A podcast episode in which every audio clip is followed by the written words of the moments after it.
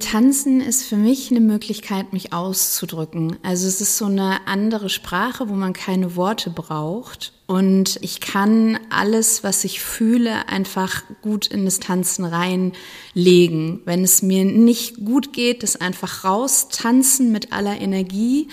Oder wenn ich was Ruhiges brauche, dann hilft mir das genauso. Also für mich ist Tanzen eine Ausdrucksmöglichkeit für meine Seele, für meine Gefühle. Voices of Dance, der Podcast des Dachverband Tanz Deutschland. Ihr hört Voices of Dance. Nicht nur tolle Projekte machen, sondern auch davon erzählen die eigene Kunst bewerben im Netz über Social Media. Das gehört zum Erfolg heute oft dazu und vielen TänzerInnen fällt genau das schwer. Die Tänzerin und Choreografin Claudia Saalmüller hat die Zwangspause während der Corona-Zeit genutzt und ist genau das angegangen. Sie hat sich fortgebildet in Sachen Social Media, Online-Marketing, Schreiben fürs Netz. Das Förderprogramm Distanzen vom Dachverband Tanz Deutschland hat sie dabei unterstützt. Ich habe sie auf dem Distanzen-Festival in Berlin zum Interview getroffen und wir haben über Selbstmarketing gesprochen aber auch über Solidarität und die Förderung von jungen TänzerInnen in der Tanzcommunity. Mein Name ist Vanessa Löwel. Mein Name ist Claudia Saalmüller. Ich komme aus äh, München. Ich arbeite seit zwölf Jahren als freiberufliche Tänzerin, Choreografin, Tanzpädagogin und habe aber jetzt im letzten Jahr angefangen, für die Hochschule für Musik und Theater in München zu arbeiten. Nicht im künstlerischen Bereich, sondern ich helfe damit, das Alumni, also die ehemaligen quasi zu betreuen und für die Netzwerk aufzubauen und mache da auch die neuen Social-Media-Auftritte und so für die Hochschule. Das heißt, du hast dich nochmal in ein ganz neues Thema eingearbeitet. Ja, habe ich. also tatsächlich war das auch Teil von meiner Distanzförderung. Also die war dreigeteilt. Das eine war, meine alten Sachen archivieren zu können, um dann darauf neu aufbauen zu können. Und das war tatsächlich super, weil archivieren ja nicht nur ich ist, ich lege das in irgendwelche Ordner ab, sondern tatsächlich auch, ich reflektiere das und schaue dann, wo es als nächstes hingehen soll.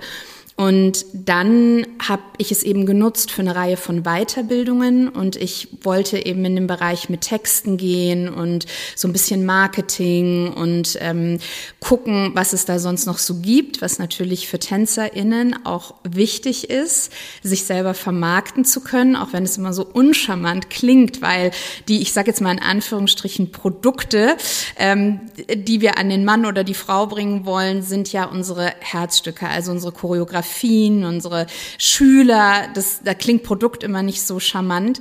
Aber wir wollen ja auch, dass unsere Theater voll werden und die Tickets verkaufen. Wir wollen auch, dass die Schüler in, in unsere Kurse kommen. Und ähm, das ist so was, das vernachlässigt man, finde ich, also so aus meiner Erfahrung als Künstlerin gerne. Und da wollte ich mich so ein bisschen besser aufstellen mit. Kannst du ganz konkret sagen, was hast du da gemacht? Also ich habe verschiedene Weiterbildungen gemacht. Eines war Social Media PR und Management, aber auch Content Marketing, Texten, also auch SEO optimiert und so alles, was man quasi so braucht, wenn man online irgendwie seine Sachen bewerben möchte oder sich neu aufstellen möchte. Genau. Und was ist aus deiner Ballettschule geworden oder deiner Tanzschule? Tatsächlich habe ich immer, also ich hatte kein eigenes Studio. Ich hatte in Anführungsstrichen nur Kurse konnte aber tatsächlich auch mit der Distanzförderung und so, ich, ich konnte meine Kurse schon aufrechterhalten. Kannst du noch ein bisschen was zu deinem Werdegang sagen? Wie ist der Tanz in dein Leben gekommen? Ich habe tatsächlich also wahrscheinlich, wie man sich das so vorstellt, mit drei, vier Jahren mit Ballett angefangen. Und ich war dann tatsächlich als wirklich kleines Kind in Frankfurt auf dem Konservatorium für kurze Zeit.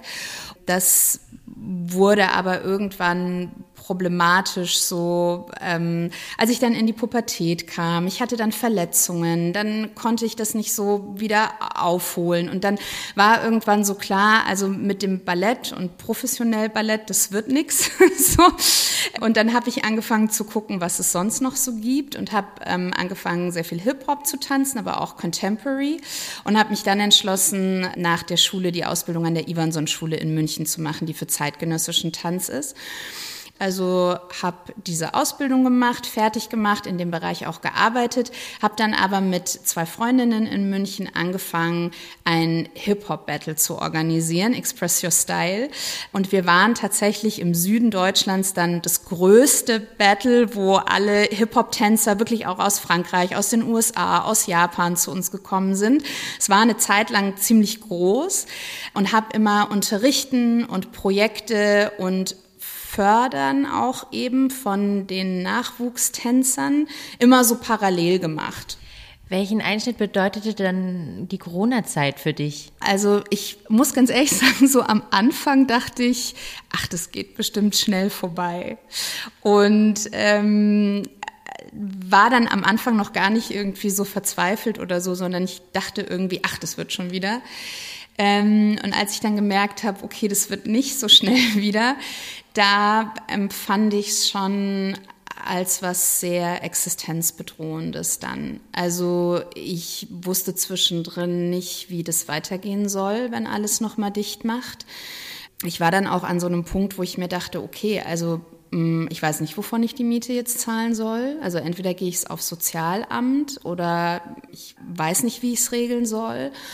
Und ich fand es sehr hart. Also wenn man dann so dasteht und man hat gar nichts, dann, also finde ich, fängt man so an zu schwimmen und man hat negative Gedanken, die dann einfach kommen. So. Also es gab eigentlich keine Förderungen für Künstler am Anfang. Und das war für mich was, und ich glaube, es ging vielen Kollegen auch so, was schon mich sehr desillusioniert hat und was mich auch teilweise so ein bisschen bitter hat werden lassen, weil ich mir dachte, es kann doch nicht sein, dass wir gar keine Relevanz haben und dass es keinen interessiert, was aus uns allen wird und dass Kunst und Kultur so wenig wert ist, dass das nicht wert ist, dass man das irgendwie versucht zu retten oder am, am Laufen oder am Leben zu halten. Wie hast du es da geschafft, wieder eine Perspektive zu finden?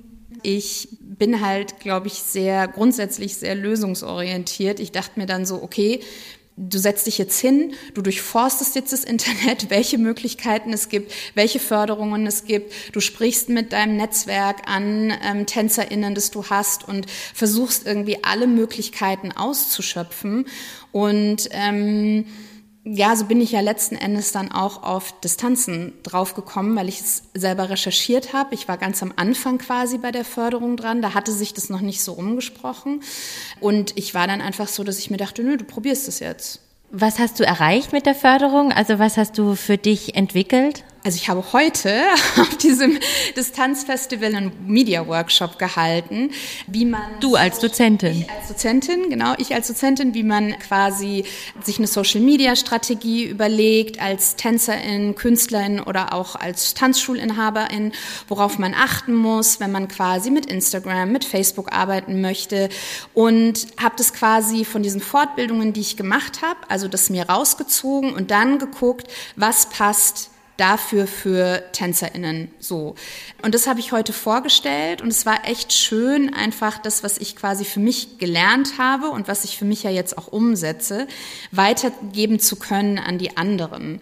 Und wie gesagt, ich kann es in meinem neuen Job auch gut verwenden, all die Dinge, die ich gelernt habe. Und den neuen Job, der ist aber auch so ein bisschen in dieser Zeit entstanden oder wie bist du zu diesem neuen Schritt gekommen? Also ich muss ehrlich sagen, ich war je länger die Pandemie irgendwie so vor Fortschritt, ich fand es irgendwann mit dieser reinen Selbstständigkeit mega anstrengend, irgendwie wieder Jobs zu bekommen. Und man muss auch ehrlich sagen, die Tanzstudios, die haben auch immer noch Probleme teilweise, weil natürlich nicht alles direkt wieder so ist wie vor der Pandemie. Ich meine, wir sind ja auch irgendwie noch drin, also so ganz überstanden ist es ja nicht. Und dann war eben eine Stelle ausgeschrieben an der Hochschule für Musik und Theater, was eine halbe Stelle war. Und ich war dann bei dem Vorstellungsgespräch und habe dann direkt am Anfang gesagt, ja, aber ach übrigens, ich möchte auch noch, auch wenn ich das hier mache, mit meinem Tanz weiterarbeiten. Und ich dachte, das wäre sowas, wo die dann sagen, ja, nee, also dann bist du ja nicht voll hier.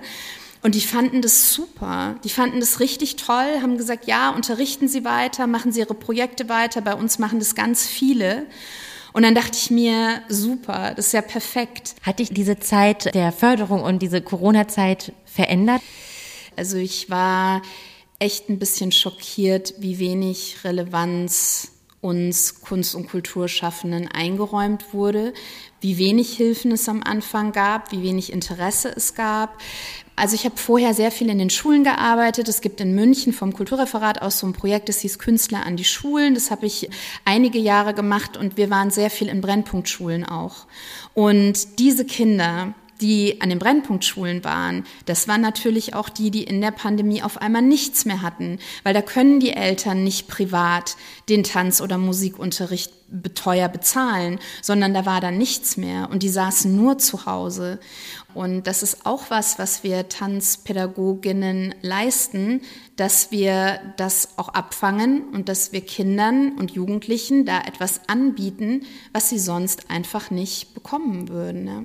Wie sieht's denn in deiner Zukunft aus? Also mit all den Erfahrungen und so im Rücken, ähm, wo geht's jetzt für dich hin?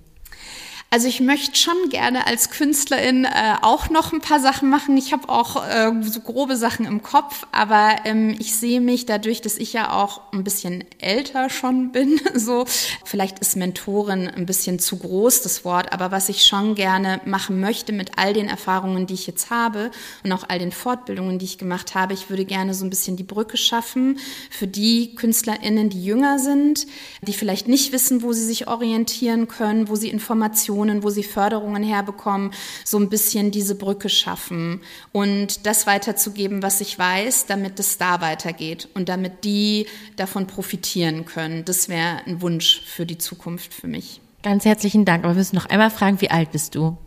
Ich bin 41. Ja, aber dann kann man eben auch die Expertise, die man hat, an die 20-Jährigen oder 25-Jährigen weitergeben. Und ich finde, das ist, das ist auch was, was ich mir für unsere Szene, für die Tanzcommunity mehr wünsche.